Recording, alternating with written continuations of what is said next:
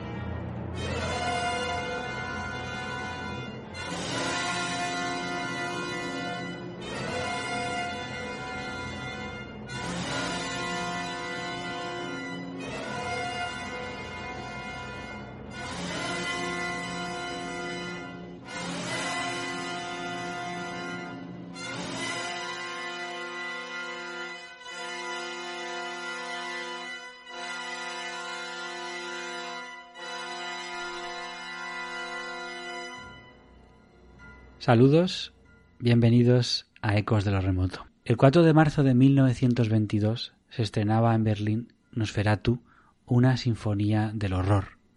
Se cumplen, por tanto, 100 años de la película que marcó el cine de terror, de una adaptación siniestra del Drácula de Bram Stoker, que aunque no contaba con los derechos de autor, captó perfectamente su esencia, camuflando los nombres de los personajes y maquillando una cosa por aquí, otra cosa por allá.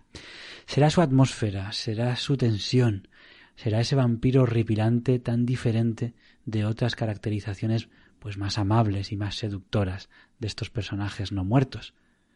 Será que tiene fuertes vínculos con el ocultismo e incluso su propia leyenda, su propia maldición. Nosferatu de Friedrich Wilhelm Murnau ha envejecido a la perfección y aún perteneciendo al cine mudo, en la vertiente del expresionismo alemán, habla por sí sola. Es un icono del terror. El vampiro aristócrata, su vinculación con las plagas, con la dominación, con la hipnosis, el mito de la inmortalidad. En fin, hoy en Ecos de lo Remoto recordamos este film con mi compañero Israel Gordón. ¿Qué tal? Bienvenido.